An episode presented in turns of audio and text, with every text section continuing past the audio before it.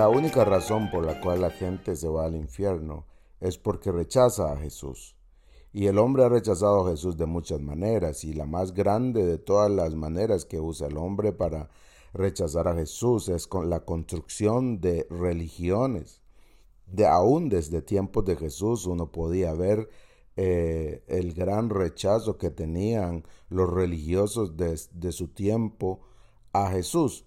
Y es lo que nos lleva al infierno, porque eh, no podemos construir o hacer nuestro propio camino que nos lleve a Dios. Solo hay un camino y ese camino de Jesús.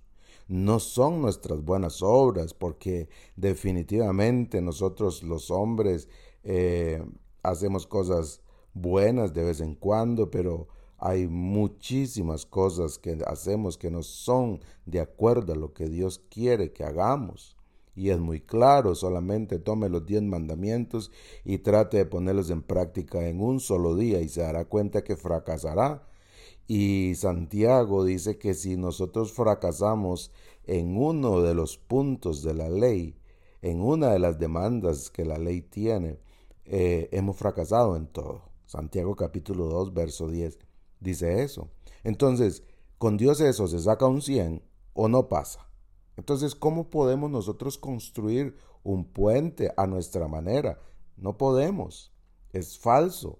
Es imposible. Ningún hombre por sus propios méritos podría satisfacer a Dios, podría calmar la ira de Dios. Por eso es que Dios envió a Cristo.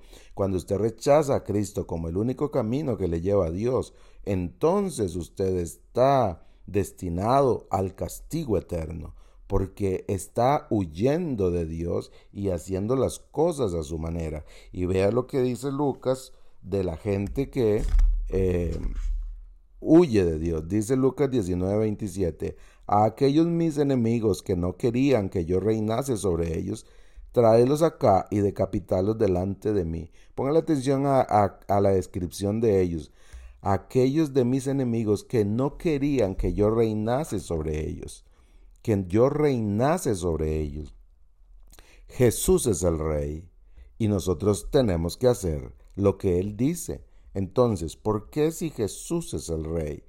Porque hago las cosas a mi manera, porque estoy construyendo un camino, otro camino que supuestamente me lleva a Dios. No puedo hacer eso porque ya tengo un camino que Dios construyó y es el único camino, y ese camino es Jesucristo, no una religión, no una lista de tareas que yo tengo que cumplir día a día. Eso es imposible. Así es que hoy, si usted está confiando en sus buenos actos, en su lista de, de tareas que, que su religión le impone para que usted supuestamente llegue a Dios, le digo una cosa, tenga mucho temor y siga temblando, porque le espera un futuro muy terrible después de la muerte.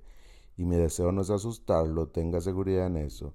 Mi deseo es ayudarle a reflexionar y que el Espíritu use mis palabras para confrontarlo y que usted doblegue su voluntad y reconozca que somos pecadores que no podemos cumplir con Dios y entonces empiece a caminar en el camino que es Cristo.